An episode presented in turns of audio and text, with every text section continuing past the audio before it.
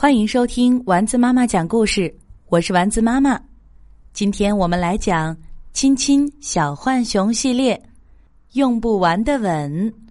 作者奥黛丽·潘恩，绘画芭芭拉·雷纳德·吉布森，刘丽丽翻译。小浣熊琪琪撅着嘴坐在树洞里，对妈妈说。求您了，我们能把弟弟还回去吗？我一定会很乖很乖的。浣熊妈妈微笑着温柔地说：“你已经很乖很乖啦，琪琪。可是我们真的没法把他还回去了。妈妈还以为你喜欢有一个小弟弟呢。刚开始我是很喜欢他，可现在他玩我的玩具，当我的秋千，看我的书。”还拽我的尾巴，跟我的朋友聊天，又像跟屁虫一样到处跟着我。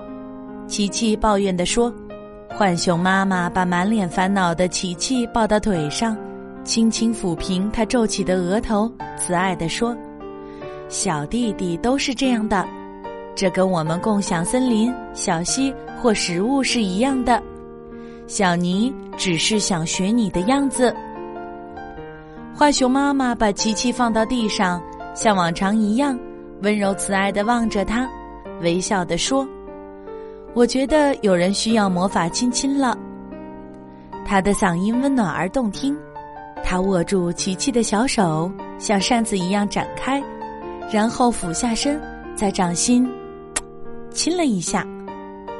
妈妈的吻好温暖呀，琪琪感到一股暖流从手掌流入心里。他把手掌贴在脸上，脑海中响起妈妈的声音：“妈妈爱你，永远爱你。”琪琪咧开嘴笑了，黑色眼罩两边的毛发都翘了起来，连脸蛋儿也染上一层淡淡的粉色。这一刻，他觉得自己是森林里最幸福的浣熊。可是，一眨眼，所有的喜悦全没了。他的脸顿时苍白起来，一串伤心的泪珠像春雨般流下来，在脸上汇成了小溪，甚至脸上的黑毛也耷拉下来，因为他看到妈妈弯下腰，在弟弟小尼展开的手掌上也亲了一下。那是我的魔法亲亲，琪琪一边抽泣一边伤心的对妈妈说。为什么要把我的魔法亲亲给小尼？难道您不再爱我了吗？哦，琪琪，我当然爱你呀。浣熊妈妈说：“那为什么还把我的魔法亲亲给弟弟？”琪琪问。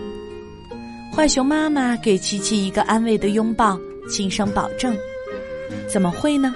刚才那个魔法亲亲是弟弟的，现在你们都有自己的魔法亲亲了。”琪琪抹了一把眼泪，坐到妈妈的腿上问：“可是魔法亲亲不会用光吗？”妈妈笑着说：“你想听一个故事吗？是魔法亲亲的故事吗？是星星的。”浣熊妈妈说：“每天傍晚，太阳公公回家前，都会用光线亲吻天上的星星。”星星们就会一颗一颗的亮起来，照耀着我们。就算我们看不到，它们也在那儿闪烁。不管天空有多少颗星星，太阳公公的光都不会用完，也永远不会停止亲吻它们。魔法亲亲也是这样。当有人爱你时，他们的吻就像太阳公公的光线，永远闪耀着。不管我给你们多少个魔法亲亲，都不会用光的。不过有件事情需要给你纠正一下，妈妈对琪琪说。琪琪瞪大了眼睛问：“是什么？”你是哥哥，你应该得到一个超级特别的东西。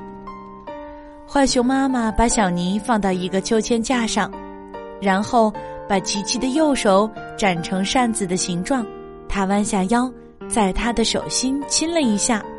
这个吻是给你装在口袋里的，好好照顾它，收好它，说不定哪天你这个当哥哥的会用得上呢。琪琪拥抱了妈妈一下，欢跳着跑开了。我也爱您，他好像在说。